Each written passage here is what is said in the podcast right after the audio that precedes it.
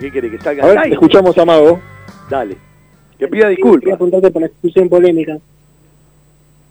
Difícil, la verdad es difícil porque la primera amarilla para mí, yo, él llega tarde a la pelota, yo despejo la pelota con mucho, me saca la amarilla a mí y después una mala decisión y es difícil no perder la cabeza con las decisiones que toman ellos, pero bueno.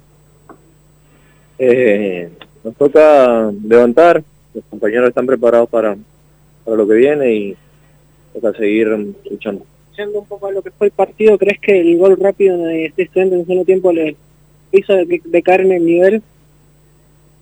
No, más bien me pareció hasta que hasta que intentamos jugar un poco más que el primer tiempo. Sobre todo fue un partido correcto del equipo. Lastimosamente ellos se encuentran con, con ese gol puntual. Por ahí no, no, no había sentido que habíamos sido vulnerables en, en el partido, que nos habían llegado con claridad. Habrán tenido algunas, como la tuvimos nosotros, pero, pero bueno, es el fútbol, nos da esta racha y hay que, hay que sacarla adelante. a ver si compartís, eh, se vio un equipo quizás que no estuvo eh, lejos de estudiantes como ocurrió contra San Lorenzo, estuvieron en partido, de hecho el primer el primer tramo del partido Banfield este, mostró una buena una buena presión sobre sobre el rival, pero otra vez una desatención eh, en el gol y parece que a partir de ahí la historia se hace cuesta arriba para este equipo.